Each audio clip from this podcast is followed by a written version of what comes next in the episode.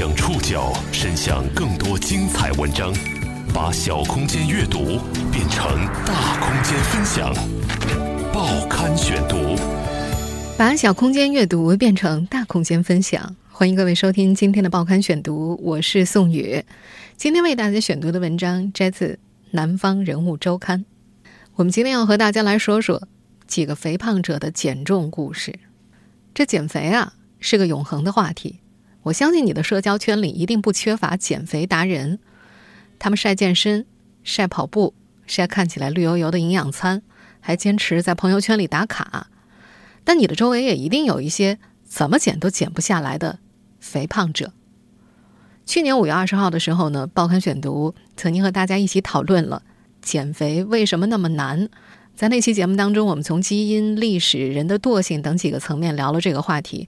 我们今天呢，要再换一个角度，一起去认识一群尝试了各种方法都很难摆脱不能承受的生命之重，不得不选择减重手术的特殊的人群。今天在节目当中所出现的几位当事人呢，都使用了化名。如今，肥胖已被世界卫生组织列为严重危害人类健康的五大疾病之一。其危害程度甚至高于吸烟的四倍。越来越多的人开始有意识地警惕肥胖，但偏偏有那么一些人尝试各种方法都无法减重，最后不得不选择减重手术。他的体宽差不多有一米二、一米三左右。当时那个人的状态比较虚弱，还比较缺氧。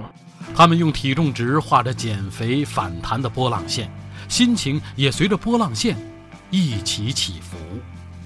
报刊选读，今天为您讲述几个肥胖者的减重故事。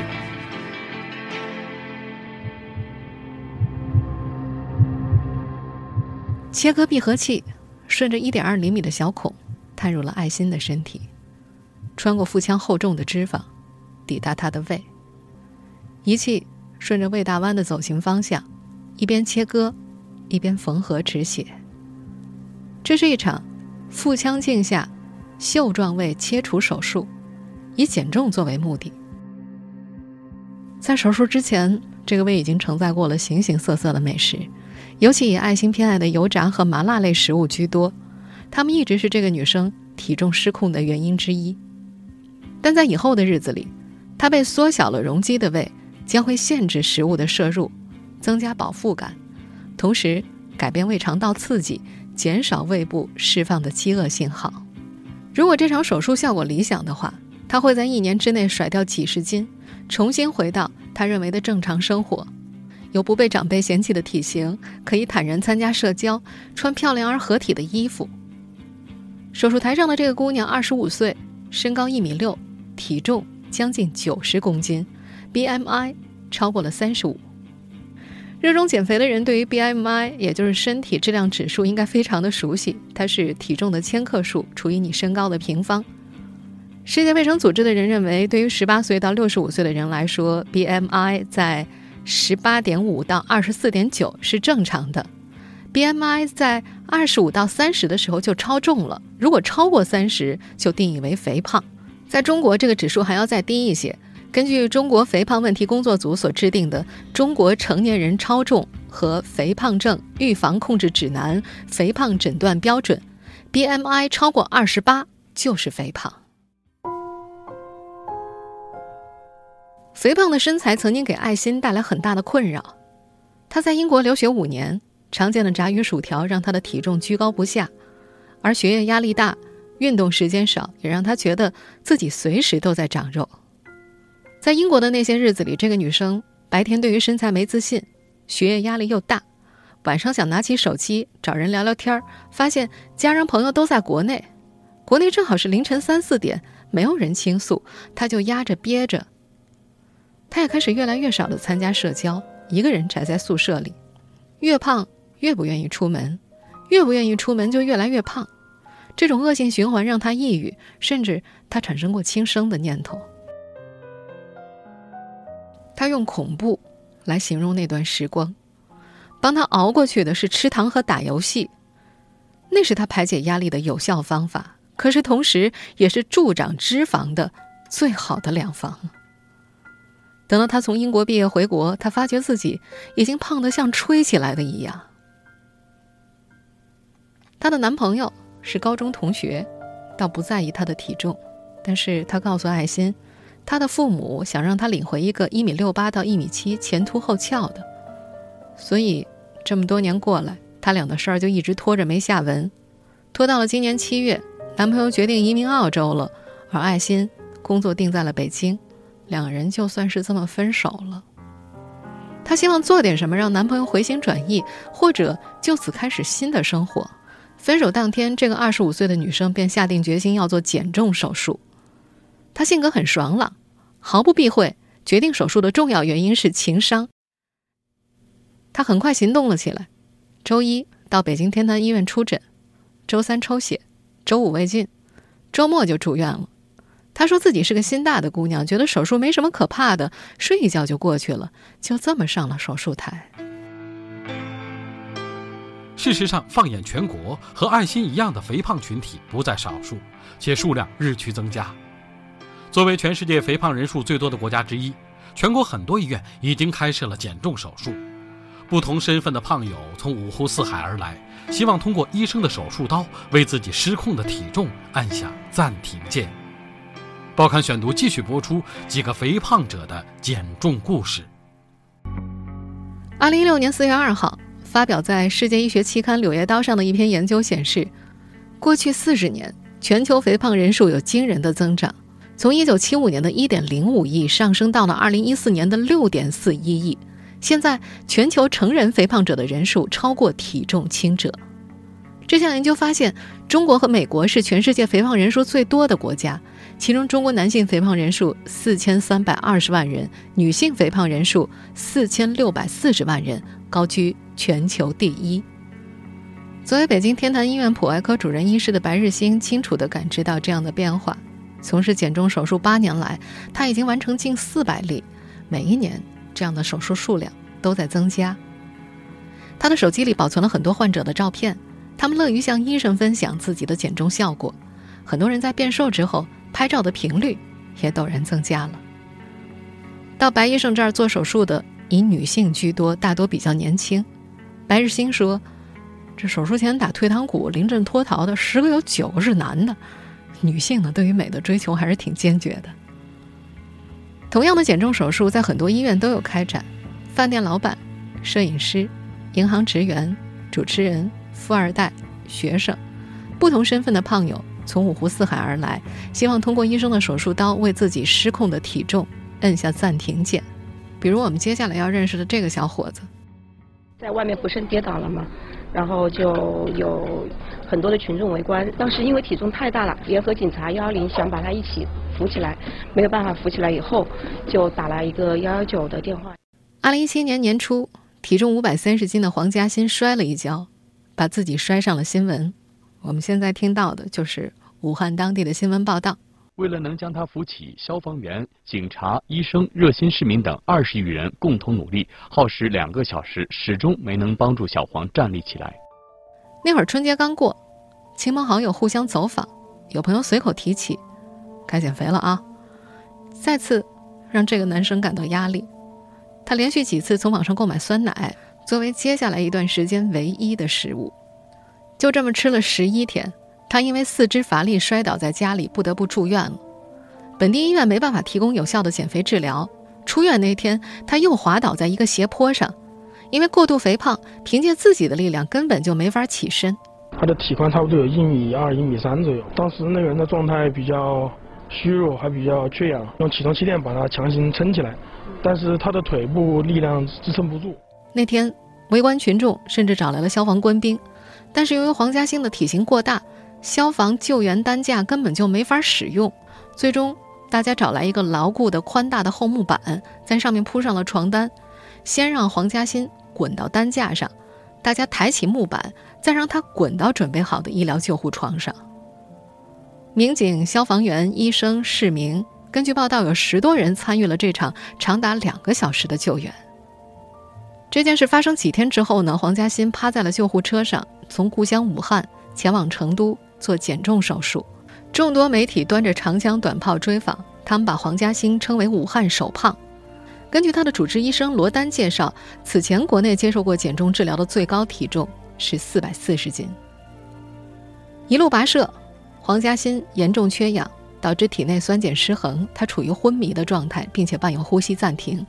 他到达的那天，成都的医院甚至给他下了病危通知书。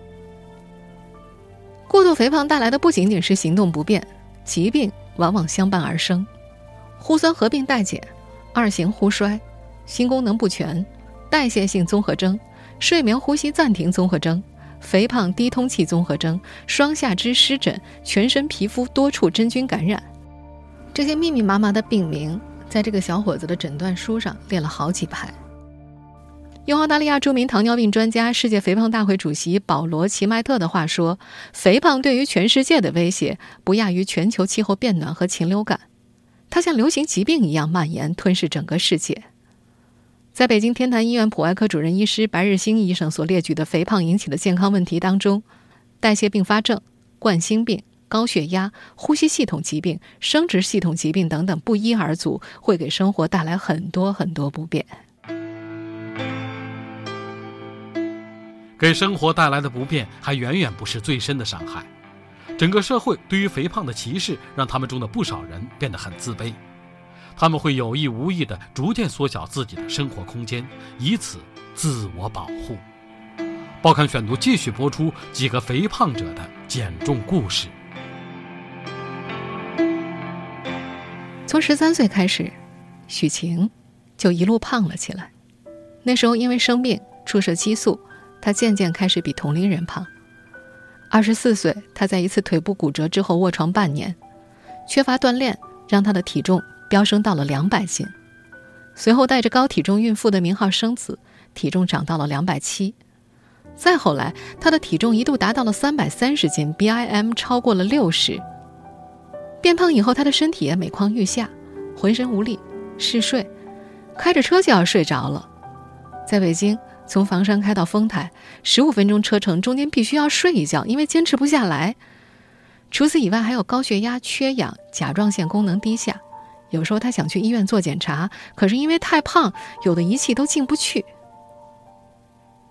他一直恐惧电梯，他害怕因为自己体重大，正常运行的电梯突然出现故障，让大家陷入意外和危险。但是他更加害怕的。是在众目睽睽之下进入那个狭小的空间，他总觉得只要自己上去就超重了，要是正常人，超重就下来呗，而他会比较敏感，怕别人说自己胖。他甚至还养成了一个习惯，走路的时候永远目视前方，不管发生什么都不回头，也不左顾右盼。经验告诉他，只要目光偏离轨道，就一定会看到有人注视或者有人嘲笑他。她的丈夫甚至因为有路人很不避讳，说的很难听，和别人吵起来，而她往往假装没听见，一边把难过往肚子里咽，一边朝前走，不回头。许晴说：“胖的人都自卑。”她习惯在说话的时候微笑，脸上没有皱纹，显得很年轻。外人说她看起来挺乐观的，她还是笑着说：“装的。”这样的敏感，让他逐渐缩小了自己的生活空间，在自己能控制的环境里生活，是他保护自我最有效的手段。他开了家网店，卖童装童鞋，起初同时还开有实体店，但是人来人往的商场对他来说很是头疼。其他老板会隔三差五的到自家店面去巡视，他半年也不去一次，没人督工，导购变磨洋工，到了最后给导购开的工资一个月四五千，他一个月才给你卖出四五千去。加上租金各种费用，两年赔了几十万。回忆起自己刚到北京的日子，他说：“那会儿他和所有年轻人一样，热情、野心勃勃。他曾在国内最大的咨询公司做过销售，可随着体重失控，走两百米都觉得费劲儿，不得不辞职。曾经拿过销售冠军的往事依然是谈资，但是胖了以后就没那个精气神了，混一天是一天。”如今他每天最远的出行就是到幼儿园接女儿放学，不过在普通人看来，这件再正常不过的事情，换他就变成特务接头了。每天放学，他和女儿约好时间和地点，然后隔着很远的距离，一前一后的过马路，直到女儿的同学们走远了，两个人才先后坐上车，一起回家。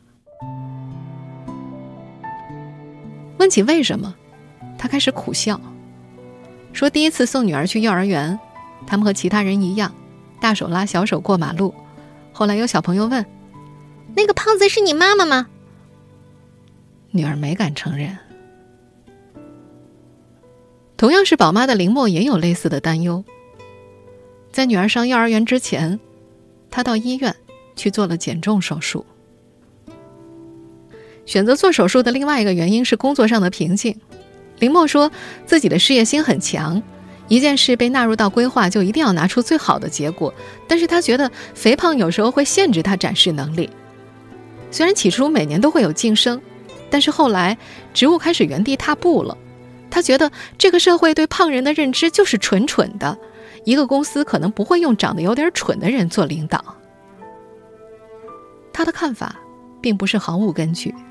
曾经有国外学者在综述前人对肥胖污名的研究当中，总结了公众对于肥胖群体存在消极认知的评价，例如认为肥胖的个体懒惰、不整洁、无纪律、意志力薄弱、不聪明、自控能力差等等。研究者把这样的偏见和歧视称为“肥胖污名”，并且认为遭受外界歧视的肥胖群体可能会把这种歧视内化，他们很可能会产生自我怀疑、自我贬低，甚至会造成更加严重的心理健康问题。几乎每一个接受采访的肥胖者都会说，自己的骨子里是自卑的，哪怕表面上看起来永远是乐乐呵呵的。林默说，自己之前没有因为身材过度自卑。甚至崩溃，很大程度上是因为丈夫对这个比较包容。有时候在饭桌上吃饭，婆婆会说：“你怎么这么能吃啊？吃进去跟倒进去一样。”她往往沉默不语，老公则会保护她：“吃就吃呗，饿了还不让吃吗？”虽然尴尬化解，但是对肥胖的仇恨却日积月累。在林默看来，自己职场上上升的渠道消失了。很难做出一点改变，对于健康的担忧也越积越多，他内心受到的冲击也越来越大。最终，他从任职的那家世界五百强企业辞职了，出来就为了减肥。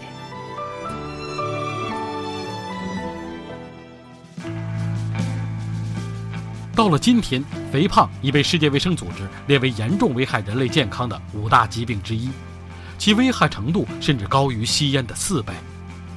对生命的珍视让一些人有意识地警惕肥胖，但追求健康并非肥胖者减肥的唯一原因。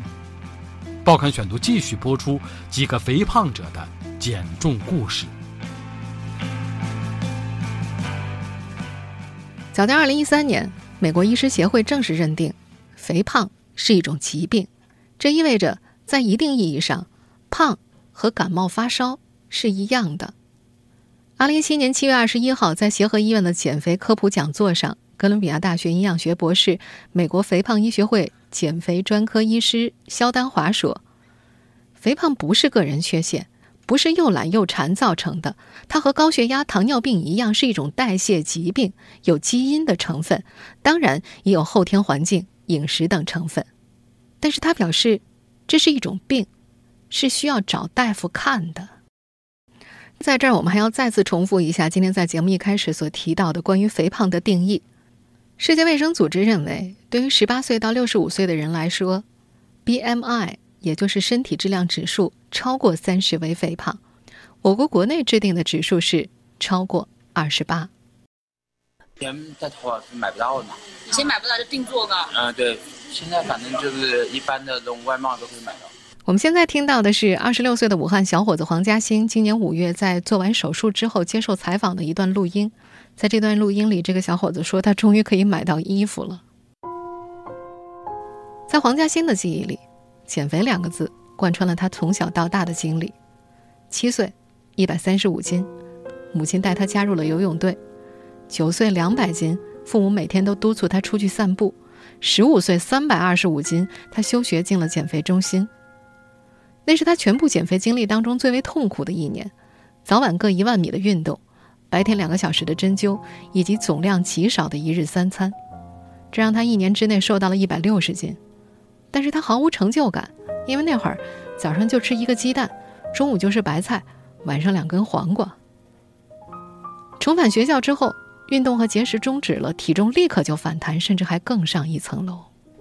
呃，下一步的计划，我们是希望通过我们的一期手术能够瘦到两百多斤。那么对他来讲，两百多斤还是一个非常胖的一个一个状态，依然是很多疾病的这个高危因素。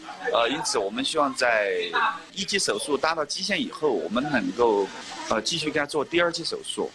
和他一样，大多数的肥胖者都用体重值画着减肥反弹的波浪线。他们一路走来的心情，则画出了一条反比例的函数：瘦了就开心，胖了就沮丧。对他们来说，减肥是一项漫长又持久的战争。他们中的不少人大多尝试了各种减肥方法，却无疾而终。最终，有些人去选择了做手术。当然，追求健康也不是他们选择减肥的唯一原因。人类学家玛丽·道格拉斯在《自然的象征》一书当中提出，人类有两个身体，一个是生理身体，一个是社会身体。他强调身体的社会塑造特征，身体是社会的隐喻，支持着特定的社会观点。如今以瘦为美的社会文化催生了人们对于瘦的追求的焦虑。中国青年报社会调查中心二零一一年的一项调查显示，百分之七十三点五的受访者确认身边存在着一些拼瘦组，百分之三十四点九的女性在接受采访时表示自己尝试过节食减肥。于是，减肥产业红红火火，减肥达人炙手可热，减肥大军浩浩荡荡。和很多胖友一样，林默也尝试过减肥途径，但是效果都不明显。他很抵触别人说他减不下去是意志力不够。他形容说：“ 长胖啊，就跟温水煮青蛙一样，等意识到自己太胖了，就已经很难用意志力控制了。”他最终做出了和我们在节目一开始提到的爱心一样的选择——手术减肥。从去年二月份做完手术至今，林默基本上不吃主食，也很少吃肉类，靠海鲜补充营养。保持良好的作息，还坚持健身，这么一年半下来，体重降到了一百一十斤左右。从前照片里圆润丰腴的脸，到了现在没有任何赘肉。不过皮肤因为减重略显松弛，但是在他看来，只要坚持锻炼，不超过两年就可以恢复正常了。现在的他画着精致的妆容，眼睛看起来大了很多。过去那些肥大的衣服全扔了。闲暇时，他还会学学古筝、舞蹈。又在逛街的时候临时起意，在锁骨下刺了一个麋鹿刺青。他说：“做了那么大的牺牲，一定要把好的状态发挥到极致。为了美而瘦的，好不容易瘦下去又不去美，又何必瘦呢？”现在他成功应聘进了一家互联网公司，依然是世界五百强，从一线做起。但是他感觉好像和从前有很大不同了。他觉得之前自己很胖的时候，跟别人讲一些东西，就算逻辑性很强，别人可能都不想听，这事儿就过去了。但是到了现在，当你变得又专业又很养眼，大家就愿意听，愿意去接触，这样好像途径就变多了。他对自己现在的处境挺满意的，想法得到很多领导的认可，可以跳脱出来，可以越过好几层，直接和 CEO 探讨，没有人觉得这有什么问题。让他觉得有点无奈，他觉得可能一个人去了解你，真的是始于颜值的。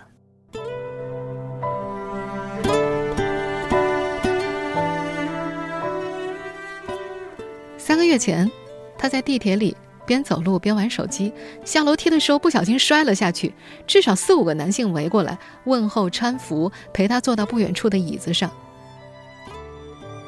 这个瘦下来的女人谈到这件事的时候，突然提高了声音。你知道吗？当时我感觉到的世界是恶意的，不是善意。我在胖的时候也摔过呀，根本没有人理会。